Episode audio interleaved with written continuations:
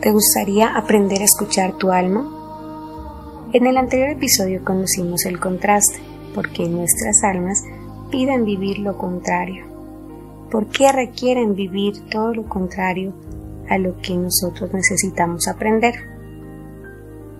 Un ejemplo de ello es cuando tenemos cerca personas que nos hacen daño, que nos hacen dudar de nuestro poder interior, de nuestra inteligencia, de los seres perfectos que ya somos.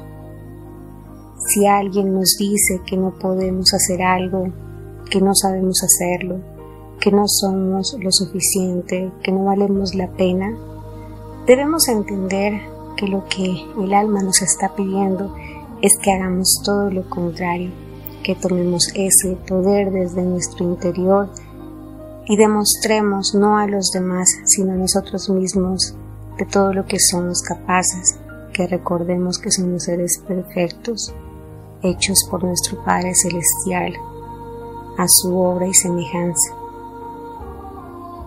Gracias por seguir aquí, gracias por seguir aprendiendo, navegando del miedo al amor incondicional y sagrado del Padre Celestial. ¿Ya estás escuchando tu alma? ¿Has aprendido cómo hacerlo?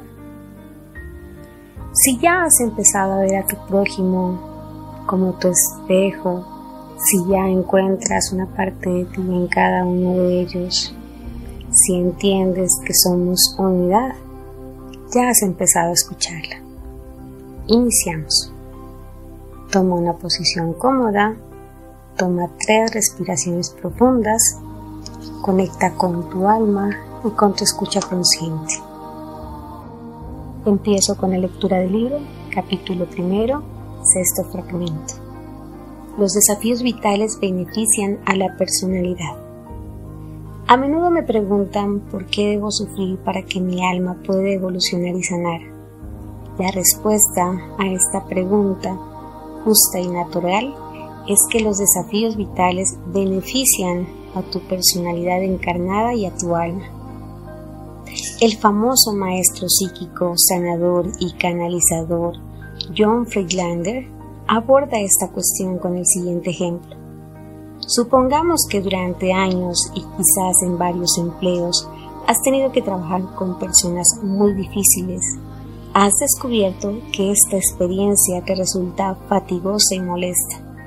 En ocasiones incluso has sentido que es más de lo que puedes soportar.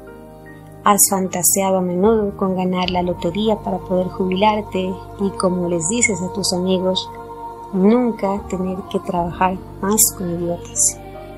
Si tu plan de vida es aprender la amabilidad y la generosidad, es muy poco probable que cumplas tu sueño de ganar la lotería. La energía predominante en tu aura es la de la lección de vida que debes aprender y esta energía es la que produce tu experiencia. Dado que la mente egocéntrica no comprende la relación entre trabajar con idiotas y aprender la amabilidad y la generosidad, quizás sientas que tus circunstancias de vida son injustas o incluso insoportables. Sin embargo, conforme desarrollas la amabilidad y la generosidad, te enriqueces profundamente, al igual que tu alma. Tú y tu alma participáis en una sociedad exquisitamente hermosa, significativa y mutuamente beneficiosa. En el fragmento del día de hoy se nos responde a esa pregunta que casi siempre llevamos. ¿Por qué debemos sufrir para que nuestras almas puedan evolucionar y sanar? La respuesta es que los desafíos vitales benefician a nuestra personalidad encarnada y a nuestra alma. Pero ¿qué es un desafío vital? Un desafío vital es cada vez que te encuentras ante algo que no te gusta, ante algo que te molesta, algo que te hace sentir frustrado, que no te hace sentir bien cada vez que estás enfrente de algo así, estás enfrentándote a algo que se llama desafío vital. El ejemplo que el autor nos trae en el libro es el del maestro John Freilander, cuando nos pone que siempre hemos tenido jefes difíciles, ¿no? Y siempre estos jefes nos llevan a querer no estar en ese lugar, en esa empresa.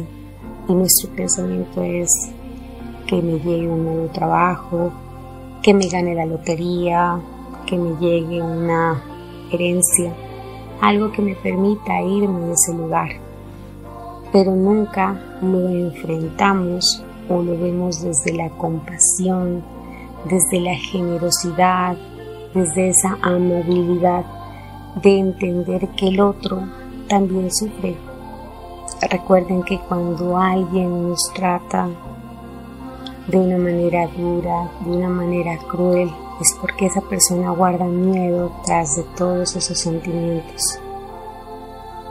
Esa persona muy seguramente fue herida por alguien más y por eso su manera de defenderse ante algo que ella maquina en su cabeza es tratar mal.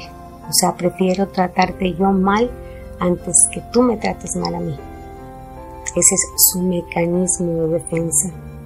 Las personas que siempre nos muestran una mala cara, que son muy difíciles, a veces en realidad guardan dentro de ellos personas muy tristes, muy solas, incomprendidas, que siempre desde pequeños sufrieron, a veces no por escasez, a veces también porque sus padres fueron muy duros, nunca les dieron amor, Nunca les entregaron su corazón, nunca les enseñaron a amar, nunca les dijeron te amo.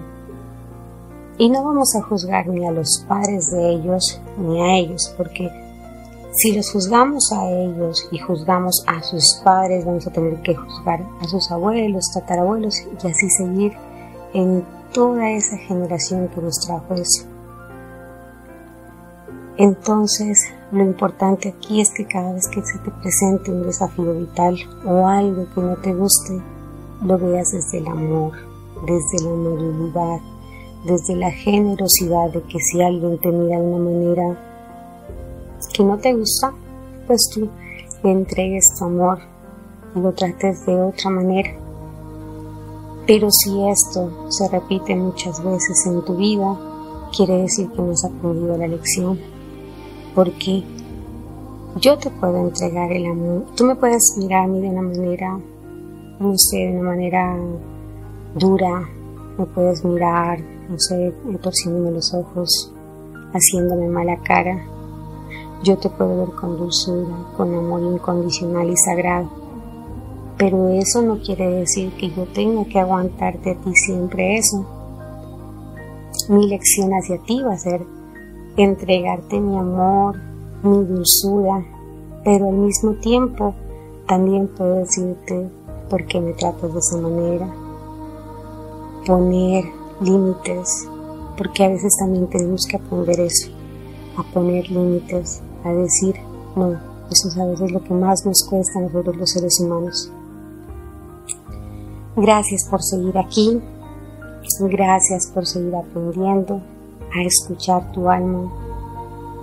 Si crees que alguien requiere escuchar esto, compártele este podcast y permítele también a esa persona aprender algo más de su plan prenatal, aprender a escuchar su alma y a entender el porqué de todas las cosas que a veces le suceden.